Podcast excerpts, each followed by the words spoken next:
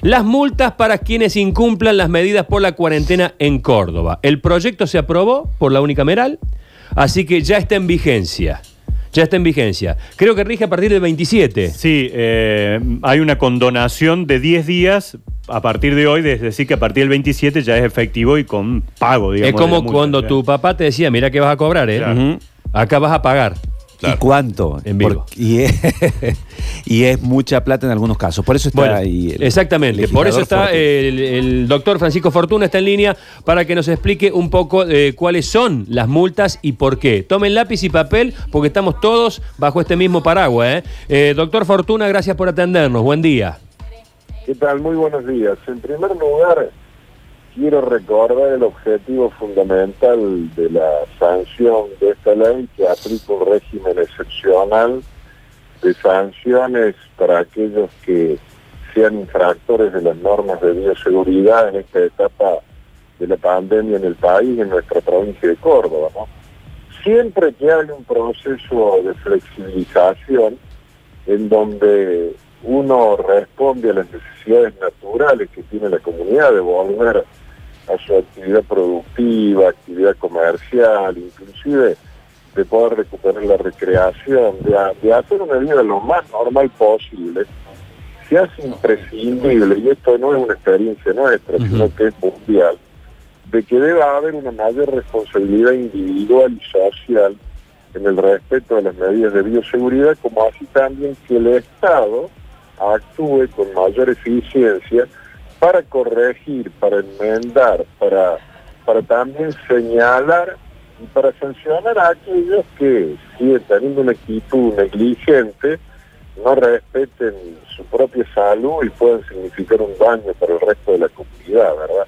En ese marco se sanciona esta ley. No tiene un objetivo, digamos, recaudatorio. Lo que tiene es fundamentalmente un objetivo docente, ¿verdad? Para Claro. que, en definitiva, aquellos que incumplen no pongan en, peligro la comunidad. Yo quiero hablar de esto porque es lo sustancial. Fíjense ustedes de que tenemos brotes eh, a lo largo y a lo ancho de la provincia de Córdoba, este, ya no respetando ni siquiera el volumen del aglomerado urbano, porque habitualmente, obvio, que la ciudad más grande implica, digamos, también una mayor este, vulnerabilidad en algunos aspectos, pero nos está ocurriendo en, en comunidades también del interior, en donde aparecen brotes que están relacionados fundamentalmente con la violación, digamos, de las reuniones Claro. este, familiares que se transforman en reuniones sociales que hacen que son, digamos,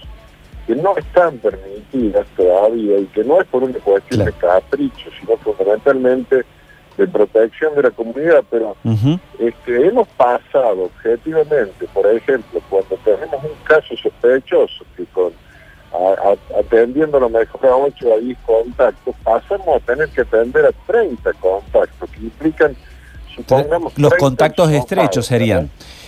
Claro, porque Bueno. ¿qué- esto quiere decir que ha habido más interrelación entre las personas, ¿verdad? Que se han juntado más las personas sin cuidar las medidas de bioseguridad. Claro. Bueno, eh, doctor Fortuna, ¿qué le parece si vamos eh, tirando los datos que tienen que ver con la ley y usted nos va agregando, ¿Cómo a- mire, barbijo o tapa boca? Quienes incumplan con estas medidas, eh, que esto es para circular y permanecer en espacios públicos y espacios compartidos, serán sancionados con una multa de entre 5 mil y 10 mil pesos. Sí. ¿Cómo es esto en la práctica? En primer lugar, digamos, ¿quiénes son los que pueden levantar un acta y llevar adelante un procedimiento de sanción? Los agentes de la seguridad, la policía y también, digamos, a través del Ministerio de Seguridad que está comprometido en la aplicación de la ley, y también los gobiernos municipales, los gobiernos locales, que deben proveer una nómina de inspectores habilitados a tal efecto, ¿verdad?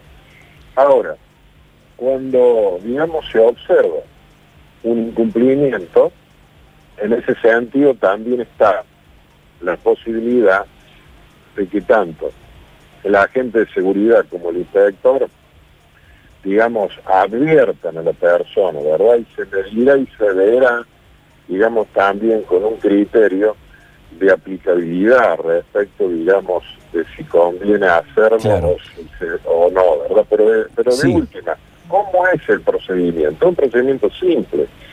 Se hace con un soporte digital desde el teléfono del agente inspector y a partir de ahí, en, en tiempo real, se traslada a un juzgado regional de falta, que son siete los que están a nivel provincial vigentes y que tienen que ver con la aplicación de la ley de multas este, que hay respecto de la caminera, que ya hay un funcionamiento previsto en ese sentido. La autoridad de aplicación es el Ministerio de Salud y hay además un periodo de 10 días en donde usted puede interponer, ¿no es cierto?, un, un reclamo si usted considera que ha habido una injusticia en la aplicación de la sanción. Una pregunta en ese sentido, a- eh, legislador. En caso de que se aplique la multa y te dan la opción eh, similar a la de la caminera, que la pagues en los próximos días, la mitad, y si va a un recurso de apelación, ¿tiene que pagar la multa completa? Depende del resultado del recurso de apelación, ¿verdad? Claro, bueno, pero de- la, la apelación nunca funciona. La apelación Bueno, siempre... puede, puede ocurrir, ¿no? hay el debido proceso. está Pero digo, ¿existe esta posibilidad de pagar la Sí, mitad inmediatamente y después en el otro proceso Sí, ya- existe la posibilidad, si Claro. usted admite Eso es medio... la falta, inmediatamente tiene ahí una consideración de un 50% de reducción, inclusive si usted colabora con un hecho que es muy importante, ¿verdad? Que es el hecho que usted pueda también transmitir los contactos que usted ha tenido, más allá de que se haya iniciado un foco o no, un brote Claro. o no, ¿verdad? Claro, claro, Porque claro. en realidad este, de lo que se trata fundamentalmente es de cuidar a las personas. Supongan, vamos, vamos a un caso concreto. Supongamos de que usted abre un restaurante, ¿verdad? Sí. En un lugar. Para eso tiene que tener una autorización municipal en donde usted ha presentado un protocolo. Yo tenía 30 mesas, bueno, ahora no puedo disponer más de 15.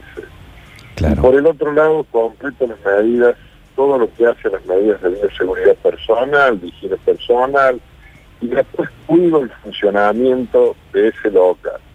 Eso implica una, una responsabilidad por parte del dueño del local, que además ha hecho un esfuerzo, ¿verdad? Porque por un lado está prácticamente con, una, con la mitad, supongamos, de su capacidad productiva. Y por el otro lado, también requiere de que la persona que vaya, el grupo que vaya a sentarse en una mesa, que no pueden ser más de seis, guarden determinadas normas de bioseguridad que no se tienen que romper nunca. Si usted no se puede sentar en la barra de ese bar o de ese restaurante, tiene que cumplir con eso, porque no es lo mismo estar en una mesa que estar este, sentado en una banqueta en una barra al lado Claro. de persona. Deje, déjeme que sobre esto que usted va dando, yo también vaya aportando la información que tiene que ver con la ley. Por ejemplo, actividades no permitidas, comercios, empresas, industrias y todos aquellos establecimientos que se desarrollen, que desarrollan actividades económicas, deportivas, artísticas, en caso de eh, haber multa puede ir entre 50 mil y 400 mil pesos. También las reuniones familiares. Ahí el monto puede ir entre 8 mil y 100 mil pesos. En las fronteras, el incumplimiento del protocolo de ingreso, tránsito y permanencia en la provincia será objeto de multas también entre 50 mil y 400 mil pesos para aquellas personas que no cumplan, por supuesto, y quien omitiera el cumplimiento del protocolo del aislamiento, van a existir multas entre 20 mil y 150 mil pesos. Esto es un poco la síntesis, doctor. Bueno, ahí vamos a un caso que usted mencionó que es muy importante, que es el tránsito de camiones, ¿verdad? Nosotros tenemos una provincia mediterránea, tenemos alrededor, por los relevamientos que estamos haciendo en esta etapa, de 3.600 camiones que ingresan desde otros lugares del país y desde otras naciones, como por ejemplo Brasil, Chile, Argentina. Córdoba es una provincia mediterránea, tiene una gran ventaja comparativa desde el punto de vista productivo, pero desde el punto de vista sanitario, implica por eso de que ahora se hayan establecido 16 accesos con Claro, controles sí, sí, sí, de trazabilidad y de seguridad sanitaria. Ahora, si usted viene en un camión, ¿no es cierto? Y usted cumple las medidas de bioseguridad, el chofer tiene una responsabilidad, pero la empresa que es dueña de ese vehículo también tiene una responsabilidad este, compartida. Y si usted se transgrede una norma, como ha pasado ya en varias oportunidades, en donde después ese chofer infectado violó algún lugar, no cumplió con el protocolo, bueno, es solidariamente responsable la empresa. Claro, Y ahí la sanción pecuniaria es mayor, ¿verdad? Se entiende el tema. claro. claro. Bueno, doctor, eh, muchísimas gracias. Gracias, por- doctor. Muchísimas gracias a ustedes, muy buenos días.